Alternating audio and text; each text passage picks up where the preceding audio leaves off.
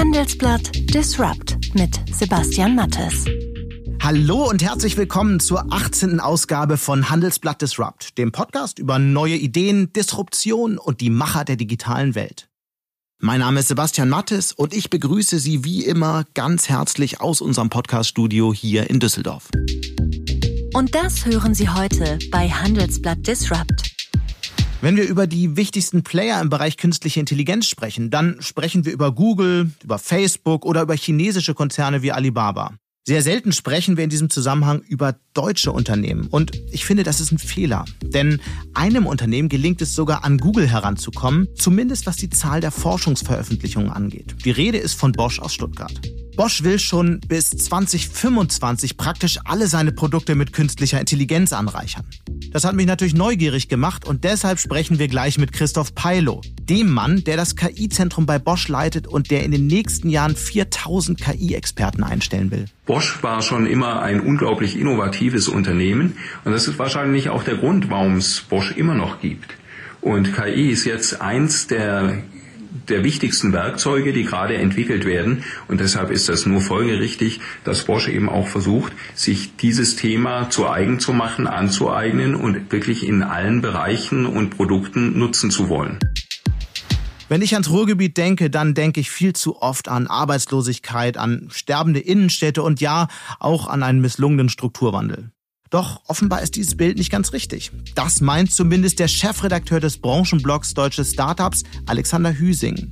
Und deswegen hat er jetzt ein Buch geschrieben mit dem durchaus interessanten Titel Wann grasen endlich Einhörner an der Emscher? Das ganze Land sollte einfach sehen, dass in den vergangenen fünf Jahren im Ruhrgebiet sehr, sehr viele Unternehmen entstanden sind. Die sind der Jobmotor im Ruhrgebiet und nicht die Großkonzerne. Im Anschluss daran ein Gespräch über die aktuellen Trends, die uns und die Wirtschaft derzeit bewegen, und zwar mit Oliver Hayden. Er ist Chief Strategy Officer von Press Relations und beobachtet deswegen von Berufswegen, über welche Technologietrends Medien derzeit am intensivsten berichten. Wir glauben inzwischen tatsächlich, dass die Millennials und auch die nachfolgende Generation Z, dass die unter Umständen für die bestehenden Geschäftsmodelle wesentlich disrupter wirken könnten als alle KI und Digitalisierung zusammen. Sie hören Handelsblatt Disrupt und nach einer kurzen Werbeunterbrechung sind wir zurück. Um die Potenziale von künstlicher Intelligenz wertschöpfend und gezielt zu nutzen, muss Ihr Unternehmen eine ganzheitliche Strategie und ein klares Zielbild verfolgen, um zur Data-Driven Company zu werden. Die Experten von KPMG begleiten Sie bei dieser Transformation hin zum innovativen Unternehmen der Zukunft. Damit nutzen Sie alle Vorteile, die Technologie und Umsetzungsstärke mit sich bringen. Mehr als Sie erwarten. Consulting von KPMG. Weitere Informationen finden Sie in den Show Notes. Deutschland befindet sich ja bekanntlich in einer digitalen Aufholjagd. Viele Pessimisten bezweifeln sogar, dass unser Land da überhaupt noch Chancen hat. Zu den Optimisten gehört der Chef des neuen Center for Artificial Intelligence von Bosch, Christoph Peilo. Der Herr über, wie manche glauben, die Zukunft von Bosch arbeitet im sogenannten Cyber Valley. Also dort, wo Großkonzerne wie Daimler, Porsche oder Amazon an einer der größten Forschungsinitiativen in Europa zusammenarbeiten. Genauer mitten in Baden-Württemberg. Ich habe ihn angerufen, weil ich wissen wollte, was passiert eigentlich in diesem Bosch Center for Artificial Intelligence, abgekürzt BCAI. Hallo, Herr Peilo. Herr Mattes, hallo. Mit dem Zentrum für künstliche Intelligenz haben Sie ja einen wahnsinnigen Auftrag. Sie wollen die Weltspitze jagen. Es geht um zukünftig tausende Arbeitsplätze, um Millionen von Euro und, naja, irgendwie auch um die Zukunft von Bosch. Ähm, wie fühlt sich das an? Wie ist das für Sie persönlich, so ein Projekt zu leiten? Großartig. Das ist also mein interessantester Job, den ich, den ich jemals hatte, obwohl ich da eigentlich schon immer sehr verwöhnt war und viel Glück hatte. Das ist, äh, das ist wirklich, ist wirklich genial und faszinierend. In einem Unternehmen wie Bosch künstliche Intelligenz überall etablieren zu können, künstliche Intelligenz in alle Geschäftsprozesse und alle Bereiche und Produkte zu bringen. Das ist eine wahnsinnig faszinierende Aufgabe und ich treffe unglaublich interessante, kompetente Leute und äh, konnte hier schon ein, mit Unterstützung von Bereichen, von der Geschäftsführung ein unglaubliches Team aufbauen. Also für mich ist eigentlich jeden Tag Weihnachten. Sie sagen ja immer wieder, KI ist für Bosch eine Schlüsseltechnologie, aber was bedeutet das eigentlich und wie verändert die Technologie das Unternehmen selbst? Bis 2025 wollen wir alle unsere Produkte nicht nur vernetzt haben, sondern künstliche Intelligenz soll in diesen Produkten irgendwo implementiert sein. Also die sollen, sollen äh, eine gewisse Intelligenz haben oder bei deren Produktion soll künstliche Intelligenz eine Rolle gespielt haben. Also Bosch meint es wirklich ernst mit künstlicher Intelligenz. Und was wir wollen, ist dadurch eigentlich den Menschen noch bessere Produkte geben zu können. Also Produkte, die adaptiv sind oder die mitdenken und äh, dann für unsere, für unsere Kunden und Partner noch größeren Wert haben. Das klingt ja gut und klingt fast wie ein, wie ein, wie ein gut gemachter Werbespot. Bis 2025 soll überall KI drinstecken. Aber ist das überhaupt realistisch? Nennen Sie doch mal ein paar Beispiele dafür, die das zeigen. Ja, also wir sind zum Beispiel im Bereich äh, hochautomatisiertes Fahren, ist ja Bosch sehr stark unterwegs. Und äh, das sieht man übrigens auch an dem Patentstack von, äh, von Bosch, dass wir da auch schon vor der Gründung des BCAI und gerade mit der Gründung jetzt ganz besonders intensiv sind, äh, unterwegs sind und für diese Assistenzsysteme, die immer mehr von der, äh, von der kognitiven Last des Fahrers wegnehmen äh, und, und ihn unterstützen, dafür braucht man eben künstliche Intelligenz bei der ähm, bei der ähm, ähm, bei der Perzeption, also praktisch bei der äh, bei der Mustererkennung, Bilderkennung und äh, daraus dann Handlungsanweisungen für das Auto generieren. Das ist künstliche Intelligenz pur. Oder bei allen Geräten, die adaptiv sind, auch im Haushalt zum Beispiel, oder, äh, oder ähm, intelligente Assistenzsysteme, im Haushalt, wenn, wenn Maschinen miteinander kommunizieren oder man denke an das Feld von, äh, von äh, Rasenmähern oder, oder Staubsaugerrobotern äh, für die Lokalisierung, also dass sich die, die Geräte dann, ähm, dann räumlich äh, einordnen können und orientieren können. Das ist, äh, das ist auch künstliche Intelligenz pur. Und dann natürlich hier im Bereich der industriellen Fertigung, da setzen wir auch sehr, sehr viel künstliche Intelligenz schon ein, zur, ähm, zur internen logistischen Optimierung beispielsweise, zur Produktionssteuerung oder dann eben auch ähm, zur visuellen Inspektion. Das sind alles Beispiele, wo künstliche Intelligenz heute schon, ähm, schon eingesetzt wird und wir produzieren natürlich dann in, ähm, in, in den Fabriken auch mit künstlicher Intelligenz dann Güter, das heißt, die dann heute schon unter Zuhilfenahme von künstlicher Intelligenz produziert wurden. Und so sehen wir dieses zugegebenermaßen sehr ambitionierte Ziel für uns durchaus als realistisch und als erreichbar an. Aber wenn in allem, was Bosch produziert, in 2025 künstliche Intelligenz drinstecken soll, dann muss ja auch ein, ähm, zum Beispiel ein Dieselmotor in Zukunft von künstlicher Intelligenz gesteuert werden. Wie soll denn das funktionieren? Oh, das ist ein, ein ganz schönes Beispiel. Und ähm, das zeigt eigentlich auch, dass künstliche Intelligenz helfen kann, sehr komplexe Prozesse für uns zu lösen. Zum Beispiel Emissionsreduzierung. Es ist tatsächlich so, dass wir daran arbeiten, künstliche Intelligenz in Steuergeräte zu bringen, um damit den Schadstoffausstoß quasi auf Null runterzubringen. Das heißt also, die, äh, auch der Verbrennungsmotor, das ist obwohl die Technik bekannt ist, da sind noch Hübel durch künstliche Intelligenz drin. Das heißt also, wir können auch die Verbrennungsmotoren noch wesentlich effizienter gestalten als heute durch künstliche Intelligenz. Und das ist eins unserer interessantesten Projekte, in dem wir gerade sind. Und ähm, das sieht sehr, sehr gut aus. Was ist das für ein Projekt, die Emissionen auf Null zu senken? Ist das dann das emissionsfreie Auto? Lassen Sie es mich so formulieren. Rechnerisch könnte man das praktisch auf Null bringen. Ähm, in der Praxis wird es wahrscheinlich leicht drüber sein. Aber wir sprechen darüber, die, die Emissionen und, äh, und äh, NOx-Emissionen in erster Linie auf ein Maß zu reduzieren, das heute unvorstellbar erscheint. Wenn wir jetzt mal auf Ihre Arbeit in dem Zentrum für künstliche Intelligenz schauen, was machen Sie denn da so den Tag? Wie, wie sieht denn so ein Alltag aus? Mit was für Fragen beschäftigen Sie sich da? Also der Alltag, der ist äh, spannender, kann er eigentlich nicht sein, weil ähm, das, das Bosch-Zentrum für künstliche Intelligenz müssen Sie sich ungefähr so vorstellen, dass wir dass wir verschiedene Abteilungen haben.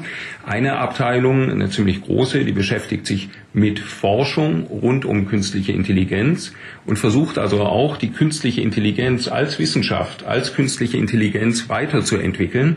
Und zwar genau in dem Feld, der für uns als Industrie auch sehr wichtig ist. Und äh, dann gibt es natürlich Bereiche, die sich um die Umsetzung kümmern.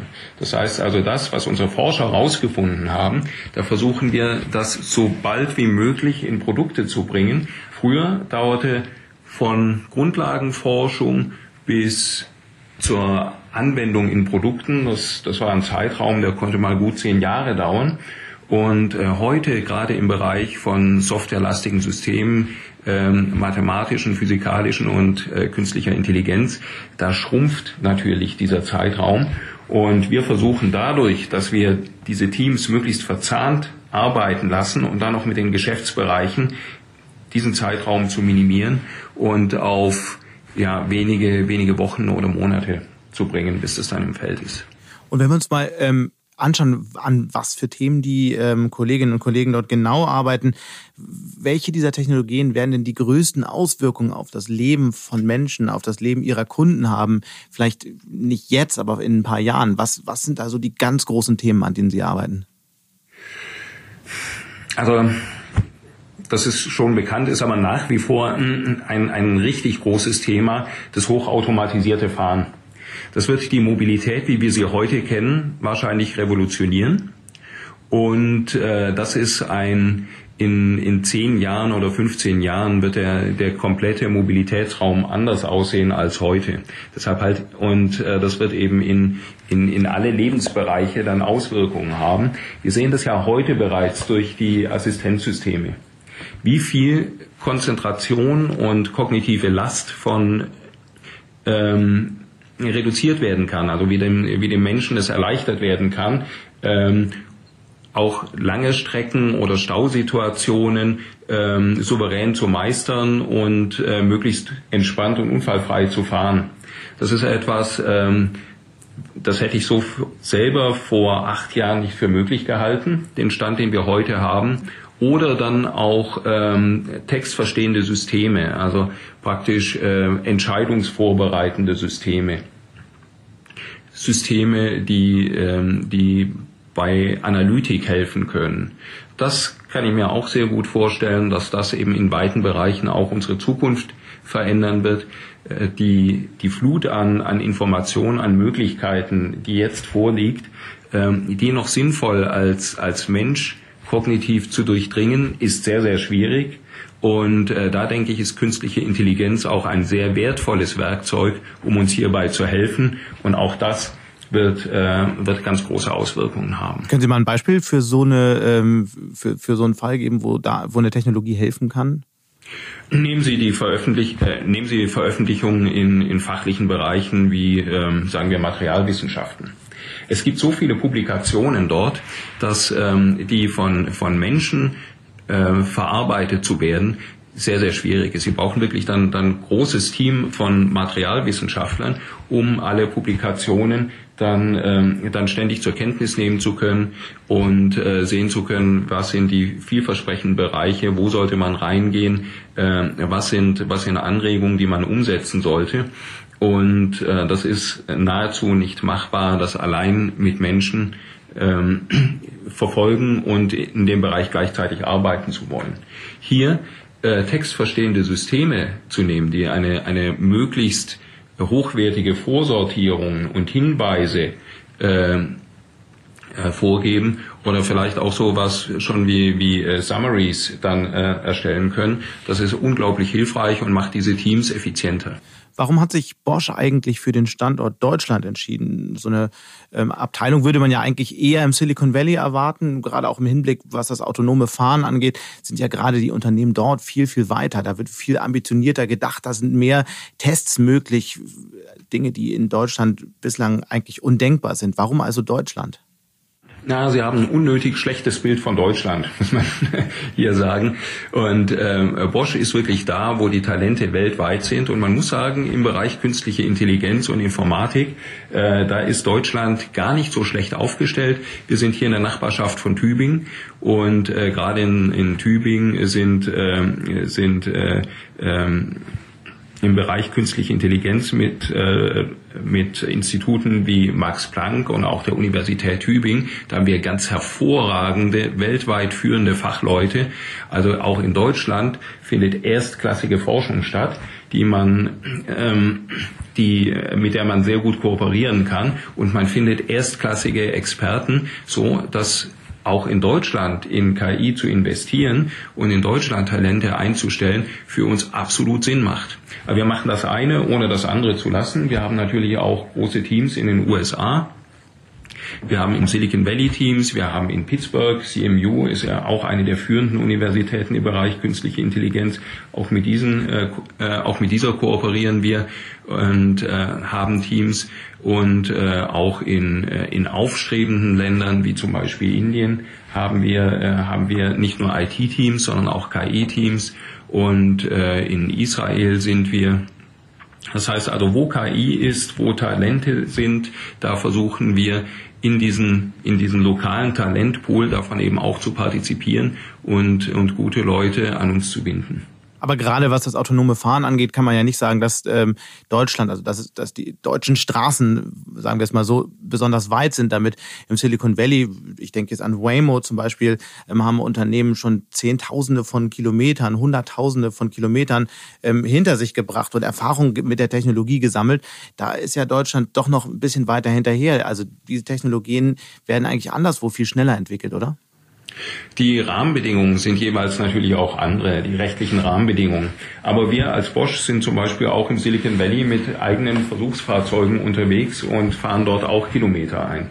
Also das heißt, wir, wir arbeiten an der künstlichen Intelligenz an vielen Standorten und versuchen dann natürlich auch die jeweiligen Möglichkeiten, die wir dort lokal haben, entsprechend, entsprechend zu nutzen.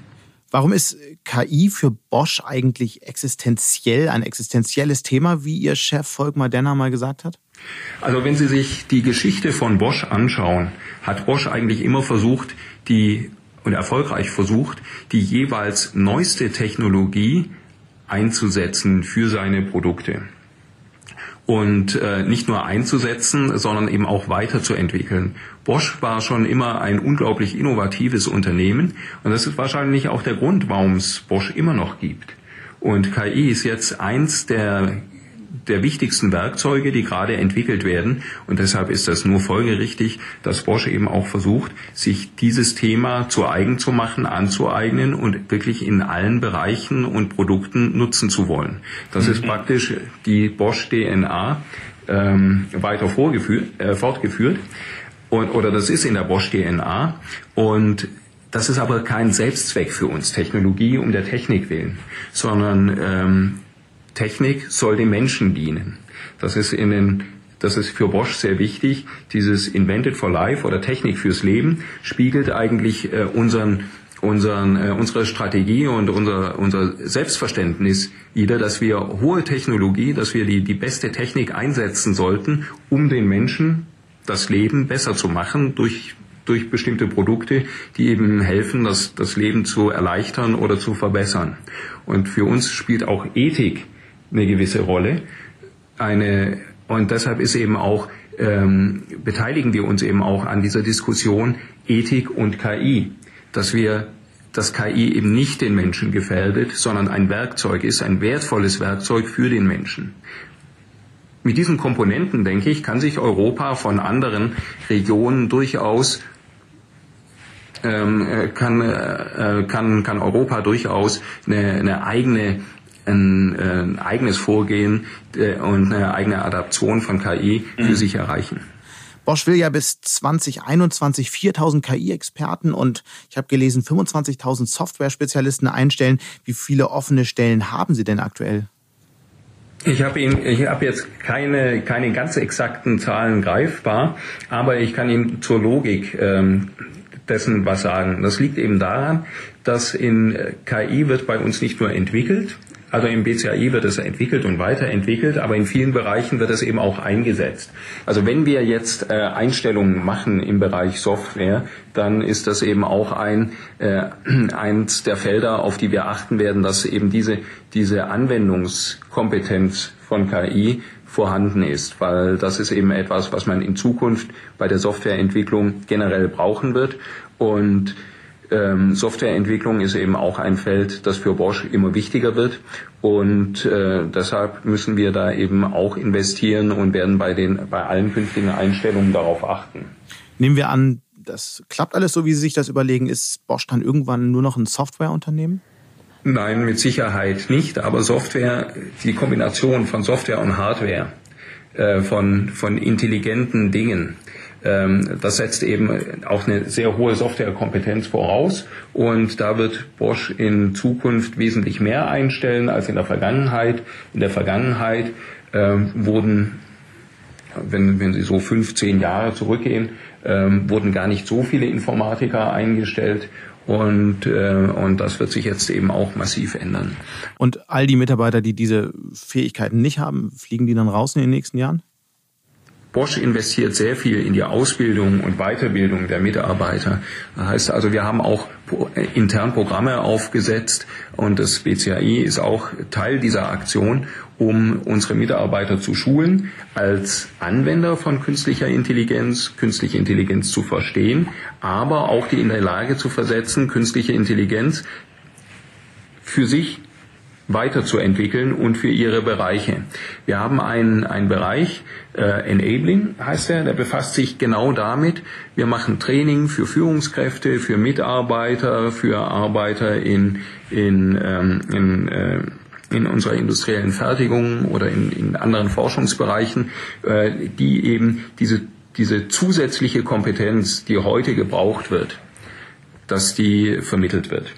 Der Historiker Harold James schrieb ja mal, die industrielle, die industrielle Revolution habe den Körper schlaff gemacht. Die künstliche Intelligenz mache nun dasselbe mit dem Geist. Würden Sie dem zustimmen? Tja, also das ist äh, ein nettes Bonbon, aber äh, vielmehr auch nicht. Der, äh, es gibt viele Methoden, den, äh, den Geist schlaff zu bekommen und äh, den Körper auch. Und dazu bräuchte man nicht einmal KI. Wenn Sie an Immanuel Kant denken, in, in, in seinem schönen Aufsatz Was ist Aufklärung? Da klagt er über die Faulheit und Trägheit des Denkens der Menschen und äh, das Ende des 18. Jahrhunderts. Man könnte diesen mit leicht veränderter Formulierung diesen Aufsatz eigentlich jeden Tag neu veröffentlichen, gerne auch im Handelsblatt und er würde wahrscheinlich begeisterte Zuschriften bekommen. Das heißt also, dieses, dieses Phänomen, dass man findet, die Menschen fordern sich zu wenig und äh, denken zu wenig, die, ähm, sind unabhängig von der künstlichen Intelligenz und ähm, die künstliche Intelligenz, wie gesagt, ist eben ein, ein Werkzeug und es obliegt uns eine optimale Zusammenarbeit Mensch, Maschine und Mensch und künstliche Intelligenz zu finden. Und wie wir die Werkzeuge einsetzen, ob wir die ob wir trotz Werkzeuge dann eben auch noch selber was machen, äh, selber denken, das, äh, das liegt in der menschlichen Verantwortung. Und ja, wie der Mensch mit Werkzeugen so in der Geschichte umgegangen ist, da gibt's gute und schlechte Beispiele. Ich hoffe, die künstliche Intelligenz wird ein gutes Beispiel werden. Was tun Sie so, um Ihren Geist frisch zu halten? Ich arbeite im BCAI. Das, das äh, setzt mich jeden Tag äh, vor unglaublich faszinierende, ähm, äh, faszinierende Anforderungen und, und äh, Problemstellungen. Und äh, ich glaube, ich sehe hier in meinem Umfeld niemanden, den ich, äh, wo ich denke, der könnte in, in irgendwann mal durch eine Maschine ersetzt werden. Das ist zu, zu heterogen. Was ich sonst noch mache, ich, äh, ähm, ich lese natürlich viel, sehr viel fachlich, um auf dem Laufenden zu bleiben, aber natürlich hier auch hier die angrenzenden Bereiche, um zu ähm, und äh, Ethik und KI beschäftigt mich sehr, die gesellschaftlichen Fragestellungen. Und ich finde es natürlich auch spannend, wie vielleicht zukünftig KI in der, ähm, in der Politik und in entscheidungsvorbereitend vielleicht genutzt werden könnte. Deshalb also in diesem, wenn man sich in diesem Umfeld beschäftigt. Da gibt es ähm, äh, oder ähm, dafür interessiert. Da gibt es also eine Unzahl von äh, von Einzelbereichen, in die man noch gehen könnte, mit denen man sich beschäftigen kann. Und das hilft möglicherweise so ein bisschen auch äh, gegen die Trägheit des Geistes. Trägheit des Körpers ist natürlich etwas, was da oft äh, dann auf der Strecke bleiben zu bleiben droht. Aber da bietet Bosch zum Glück hier für seine Mitarbeiter selbst am ähm, am Standort in Renning Fitnessstudios und, äh, und attraktive Maßnahmen, so dass man auch hier versuchen kann, äh, in einen, gesund, äh, einen, einen gesunden Geist und gesunden Körper zu vereinigen. Aber das ist, äh, das ist ja ambitioniert und das kennt ja jeder selber, wie schwierig das im Alltag ist. Ganz herzlichen Dank, Herr Peilo, ganz herzlichen Dank für diese Einblicke und auf bald. Herr Mattes, vielen Dank für Ihr Interesse, für Ihre Fragen und dann hoffentlich bis bald. Von Baden-Württemberg jetzt einmal mehr ins Ruhrgebiet. Eine Region, in der zumindest ein Mensch schon Einhörner sieht. Und zwar grasend an der Emscher. Das ist zumindest der Titel seines aktuellen Buches und das hat mich natürlich neugierig gemacht. Deswegen habe ich Alexander Hüsing ins Studio eingeladen. Er ist Chefredakteur des Branchenblogs Deutsche Startups und beobachtet seit vielen Jahren die deutsche Gründerszene und eben auch die jungen Unternehmen im Ruhrgebiet. Hallo Alexander Hüsing. Hallo Sebastian. Du bist ja Chefredakteur des Branchenblogs Deutsche Startups, beschreibst seit vielen Jahren die deutsche Gründerszene. Damit bist du so eine Art Chronist des Aufstiegs der Szene. Was fasziniert dich denn so an den Gründern? Na, ich bin quasi der Dinosaurier der Startup-Szene. Was fasziniert mich, also aus journalistischer Perspektive fasziniert mich einfach, dass immer wieder Leute kommen, immer wieder Gründer kommen, die wirklich völlig neue Ideen haben und dass sich die Szene halt komplett wandelt. Also vor 20 Jahren war, sah die Szene noch ganz anders aus, war kleiner, die Leute kannten sich fast alle persönlich. Es gab nicht so Themen wie Fintech, Insurtech und äh, andere Dinge wie E-Scooter, die gerade angesagt sind. Das heißt, es wandelt sich alles sehr stark. Du hast ja gerade ein Buch mit dem bemerkenswerten Titel herausgegeben. Es heißt Wann endlich grasen Einhörner an der Emscher? Darin beschreibst du den Startup-Standort Ruhrgebiet, vor allem aber die vielen unterschiedlichen Unternehmen. Warum hast du das Buch geschrieben und was willst du damit erreichen? Ich will vor allen Dingen erreichen, dass, äh, dass Deutschland endlich aufs Ruhrgebiet schaut. Und zwar mit einer anderen, äh, mit einer anderen Blickweise das Ruhrgebiet hat halt in den letzten Jahren halt sehr, sehr viel verschlafen, verpennt. Und äh, das äh, geht an alle Städte, alle Politiker, alle Initiativen im Ruhrgebiet. Kohle ist vorbei. Ich bin äh, Mitte 40 äh, und der Strukturwandel im Ruhrgebiet ist fast genauso lange. Und trotzdem reden wir immer noch nur davon, dass wir auf Kohle und Stahl geboren sind im Ruhrgebiet. Ja, ist auch grün hier und woanders ist auch scheiße. Aber ist halt alles egal. Äh, das Ruhrgebiet äh, wird einfach nicht wahrgenommen. Äh, die, die Gründer, die da sind, äh, sind die besten Botschafter für das neue, moderne, start-upige Ruhrgebiet. Und die werden in der Region nicht wirklich wahrgenommen. Also sowas wie Maschinensucher kennen vielleicht einige von der Darts-WM. Aber Leute in Essen, und das Unternehmen sitzt mitten in Essen, kennst du gut wie keiner. Warum sollte man das Ruhrgebiet denn nun wahrnehmen? Weil ich meine, es ist ja in der Tat so, wie du sagst, ähm, das Ruhrgebiet ist in vielen Diskussionen sehr rückwärtsgewandt. Da wird über Kohle diskutiert, über die Vergangenheit, über die Perspektivlosigkeit. Also warum, was sind die drei Gründe, warum wir jetzt viel stärker auf das Ruhrgebiet und auf das unternehmerische, unternehmerische Ruhrgebiet schauen sollten? Das, das ganze Ruhrgebiet und das ganze, ganze Land sollte einfach sehen, dass in den vergangenen fünf Jahren im Ruhrgebiet sehr, sehr viele Unternehmen entstanden sind. Die sind der Jobmotor im Ruhrgebiet und nicht die Großkonzerne, die alle da sind. Die kämpfen alle.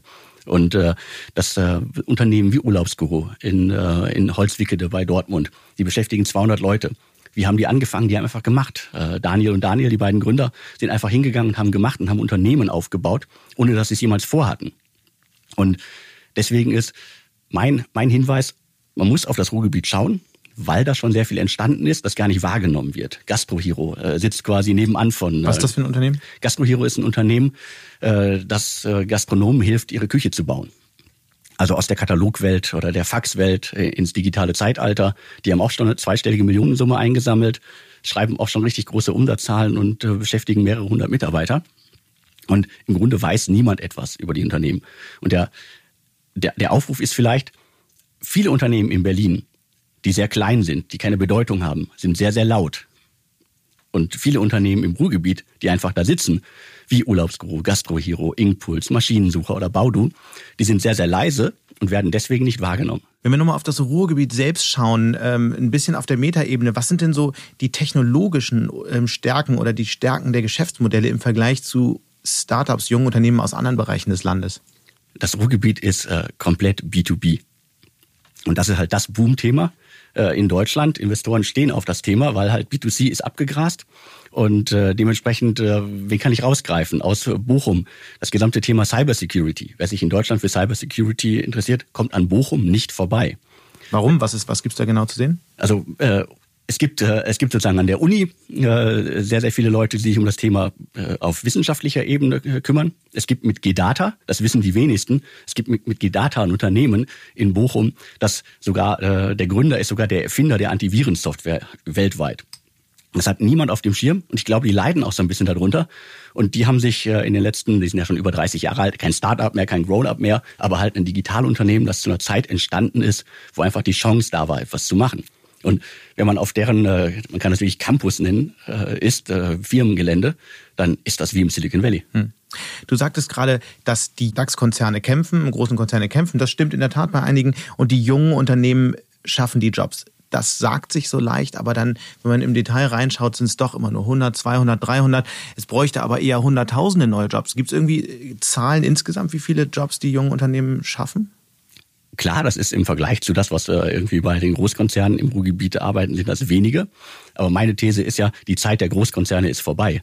Also äh, im Ruhrgebiet hat man ja früher gesagt, von der Wiege bis zur Bahre. Also am besten die ganze Familie hat, äh, Oma, äh, Opa, äh, Vater und äh, Enkelsohn haben in einer Firma gearbeitet. Das wird es halt nie wieder geben. Und ich glaube, die Illusion im Ruhrgebiet bei vielen äh, Initiativen äh, bei der Politik ist immer noch so, dass man halt das eine Großunternehmen an, äh, an Ort und Stelle ansiedeln muss. Nee, ich glaube, äh, das hat Berlin gezeigt, man muss hunderte, wenn nicht tausende kleine Unternehmen ansiedeln, weil dann ist die Region auch stark weil sie ist dann stark gegenüber allen äh, wirtschaftlichen Entwicklungen, die vielleicht anders laufen sollten.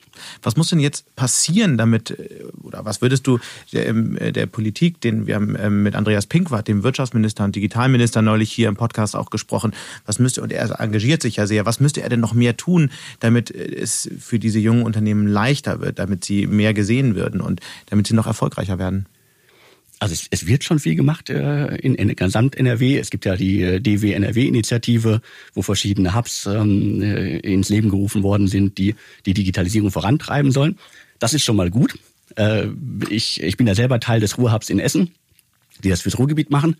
Trotzdem bin ich halt auch skeptisch, ob es reicht, halt äh, eine Initiative zu starten, um die Digitalisierung in einer Region voranzutreiben.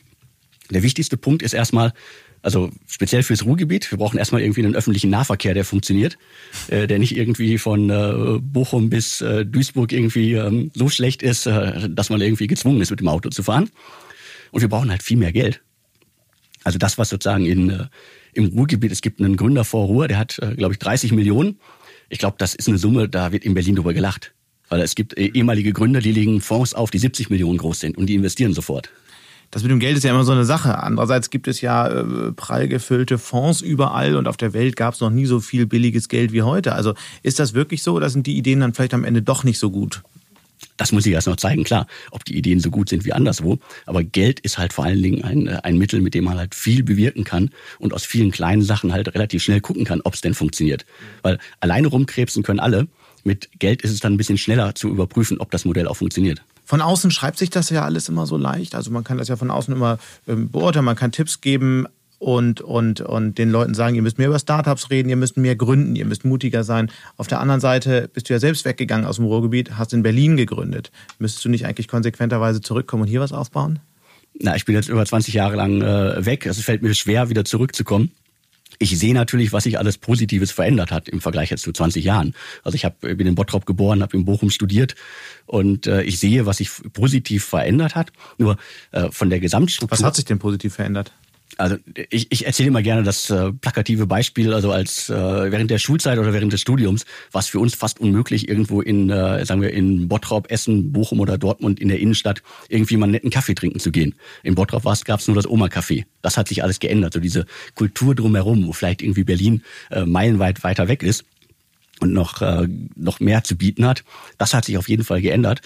Und das sehe ich ja die, die Anzahl der Leute, die sich für das Thema Startups interessieren, das hat sich auch geändert. Du forderst ja in deinem Buch, dass es jetzt endlich auch mal ein Unternehmen geben sollte oder mindestens ein Unternehmen geben sollte, das über eine Milliarde wert ist, das aus dem Ruhrgebiet kommt.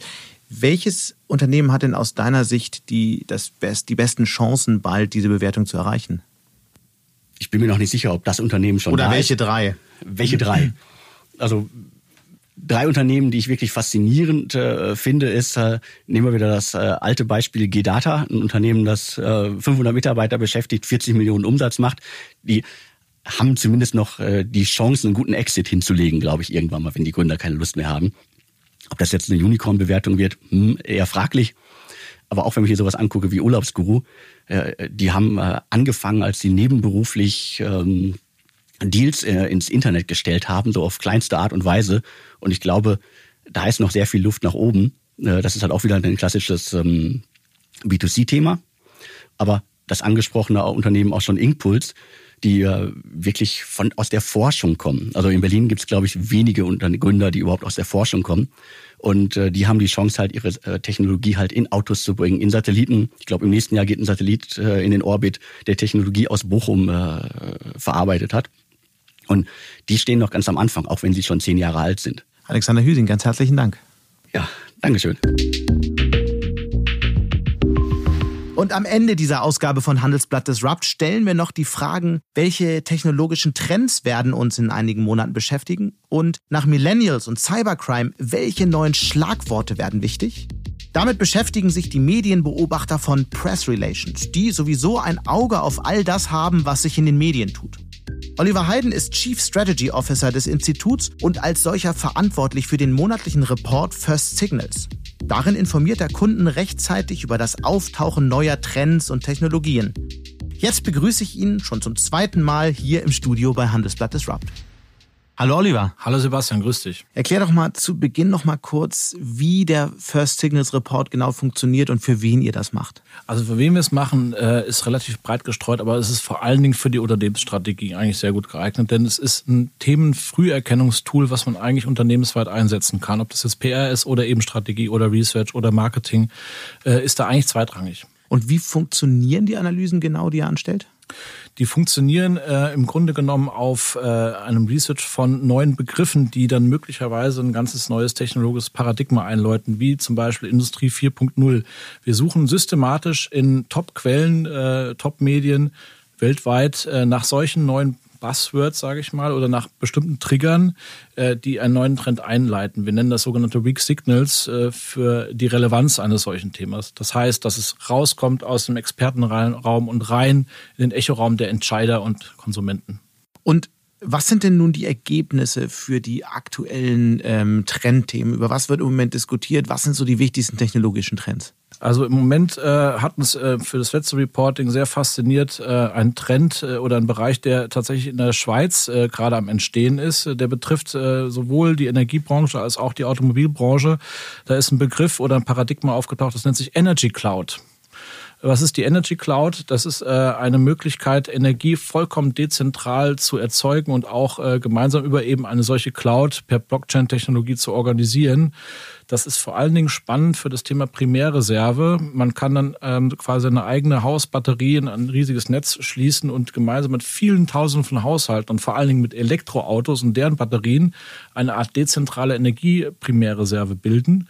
Und man kann den Strom, den man selber über Photovoltaik auf dem Haus erzeugt hat, auch untereinander handeln. Also das ist eine neue plattformökonomische Möglichkeit, Strom ganz anders zu erzeugen und auch ganz anders zu vertreiben. Okay, was gab es noch für Themen? Äh, ebenfalls aus der Schweiz und geht auch ein Stück weit in die Richtung. Es gibt ein äh, Startup namens eCarUp, äh, die haben eine Ladenetz-Sharing-App äh, entwickelt und ein ganzes System dazu. Ähm, der Hintergrund ist, wie können wir ähm, es anreizen, dass Ladenetze schneller existieren. Und dann äh, gibt es da eine Möglichkeit, dass Privathaushalte Ladenetzsäulen bauen und die der Öffentlichkeit per Sharing-App zur Verfügung stellen, die äh, daran selber dann partizipieren. Und auf diese Weise hofft man, das Ladenetz in Rekordgeschwindigkeit äh, groß werden zu lassen. Wir haben ja jetzt eher über einzelne Technologien gesprochen, über Buzzwords. Gibt es denn größere Trends vielleicht auf der Schwelle zwischen Technologie und Gesellschaft, die ihr gerade seht? Ich glaube tatsächlich ja. Nach zwei Jahren Research äh, hat sich sozusagen so eine Art Hintergrundrauschen gebildet und wir glauben inzwischen tatsächlich, dass die Millennials und auch die nachfolgende Generation Z, dass die unter Umständen für die bestehenden Geschäftsmodelle wesentlich disrupter ähm, wirken könnten als alle KI und Digitalisierung zusammen. Wir haben das immer an so kleinen Datenpunkten festgemacht, wie eben Shopper Set, No Brands Economy, Post Milk Generation Generation autofrei, digitale Nomaden oder auch die Ghost Kitchens. Das sind Küchen, die sozusagen ohne Restaurant funktionieren, wo die Location spontan gewählt wird und dann wird dann dahin äh, geliefert. Der Punkt ist, dass diese Generationen einfach ihr, ihr Leben wesentlich projekthafter leben, dass es eben gar nicht mehr diese Bindungen gibt wie früher, dass es gar nicht mehr diese Langfristigkeit gibt wie früher, dass eben alles Projektcharakter hat. Und das hat unserer äh, Ansicht nach eine große Auswirkung auf alle bestehenden Geschäftsmodelle. Und was ist so der spannendste, globalere Trend? Du hattest jetzt gerade ein paar aufgezählt. Der spannendste globale Trend ist sicherlich ähm, im Moment, ich meine, es gibt eine ganze Menge. Wir haben äh, aktuell stellen wir fest, dass in der Elektromobilität ähm, eine ganze Menge passiert in Richtung ähm, Energieeffizienz, äh, im Hinblick auf äh, Batterieleistung, also Reichweitenerweiterung, äh, Batterietechnologie und so weiter. Ähm, wir befinden uns wahrscheinlich schon am Anbruch einer Post-Lithium-Ära was Batterietechnologie angeht. Und das ist für uns der wirkmächtigste Trend. Denn die Batterietechnologien, die jetzt gerade erforscht werden, Nanobatterien, magnesiumbasierte Batterien und Feststoffbatterien, äh, die werden diese Reichweitendiskussion in relativ kurzer Zeit ähm, obsolet, obsolet werden lassen. Und gibt es so einen Technologietrend oder eine Innovation, die dich bei den Untersuchungen jetzt äh, besonders beeindruckt hat? Also etwas, was eigentlich noch nicht wirklich aus dem Expertenraum rausgefunden hat, sind sogenannte ORM-Wellen bzw. zirkular polarisiertes Licht. Das heißt Licht, was nicht einfach gerade linear strahlt, sondern quasi zirkulierend abstrahlt. Man muss sich das vorstellen wie ein Korkenzieher. So eine Form hat dann eben dieses zirkuläre Licht. Und es ist Wissenschaftlern jetzt gelungen, das auch zu beeinflussen, diese Form, diese Korkenzieherform. Und das wiederum, äh, da entsteht ein völlig neues Technologiefeld, weil man mit dieser Lichtbeeinflussung in dieser zirkulierten Weise völlig neue technologische Möglichkeiten schaffen kann. Und zwar? Unter anderem äh, lässt sich mit einer solchen Technologie die Bandbreite bei lichtgetriebenen Übertragungen von Daten offensichtlich enorm erhöhen. Was ganz neue Möglichkeiten eben bietet für alle Formen von Datenübertragung, vor allem was die Geschwindigkeit angeht. Nun kriegt Deutschland ja nicht mal hin, das Glasfasernetz auszubauen, also müssen wir erstmal damit vorankommen. Also, aber trotzdem sehr, sehr spannend. Ganz herzlichen Dank für den Besuch, Oliver. Dankeschön. Und das war es dann auch schon wieder mit Handelsblatt Disrupt. Wenn Ihnen unser Podcast gefallen hat, dann hinterlassen Sie doch eine Bewertung bei Apple Podcast oder schreiben Sie mir per Mail an mattes mit 2t und h at handelsblatt.com. Ich bin natürlich auch wie immer bei Twitter erreichbar, da unter smattes, also Mattes mit einem S davor.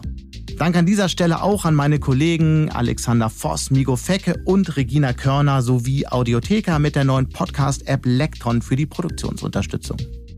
Wir melden uns nächste Woche Freitag wieder. Bis dahin wünsche ich Ihnen eine schöne Woche und interessante digitale, aber natürlich auch analoge Zeiten. Ihr Sebastian Mattes.